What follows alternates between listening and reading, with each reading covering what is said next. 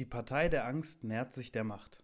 Ein Kommentar von Can Dündar. Vergangenen Monat fragte das Forschungsinstitut Metropol die Wählerschaft, wenn heute die Wahlen wären, wem würden sie ihre Stimme geben? Und so sehen die Antworten aus. 8% ich bin unentschlossen, 9,4% keine Antwort, 5,3% ich werde eine Proteststimme abgeben. Die Summe dieser drei Antworten 22,7%. Der Stimmenanteil der Hauptoppositionspartei CHP scheint der Befragung zufolge auf 19% gesunken zu sein. In diesem Fall kann gesagt werden, dass die schweigsame Masse zur Hauptopposition der Türkei geworden ist. Ich sage schweigsam, denn es ist sehr zweifelhaft, dass diese unentschlossen sind. Wahrscheinlich sind sie nicht unentschlossen bezüglich des Wählens, sondern bezüglich ihrer Antwort. Denn die Umfrage wurde wegen Corona nicht von Angesicht zu Angesicht durchgeführt, sondern am Telefon. Es ist nicht klar, wer am anderen Ende der Leitung sitzt. Der Wähler übergeht die Fragen vorsichtshalber. So sagt Metropol denn auch, die mutmaßliche Ursache des Rückgangs bei der Opposition ist die Enthaltung der Oppositionswähler bei der Umfrage aufgrund unterschiedlicher Sorgen.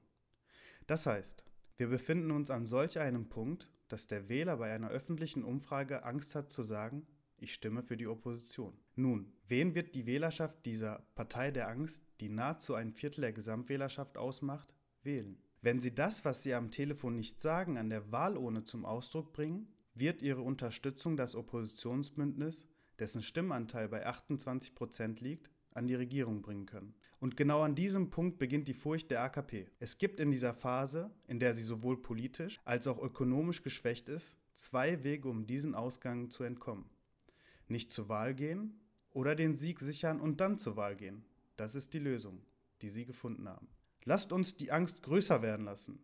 Die Menschen sollen sich so sehr fürchten, dass sie, obwohl sie während der Pandemie zu Hause hungern, nicht widersprechen können. Sie sollen sich nicht der Opposition zuneigen, sich nicht trauen zu protestieren.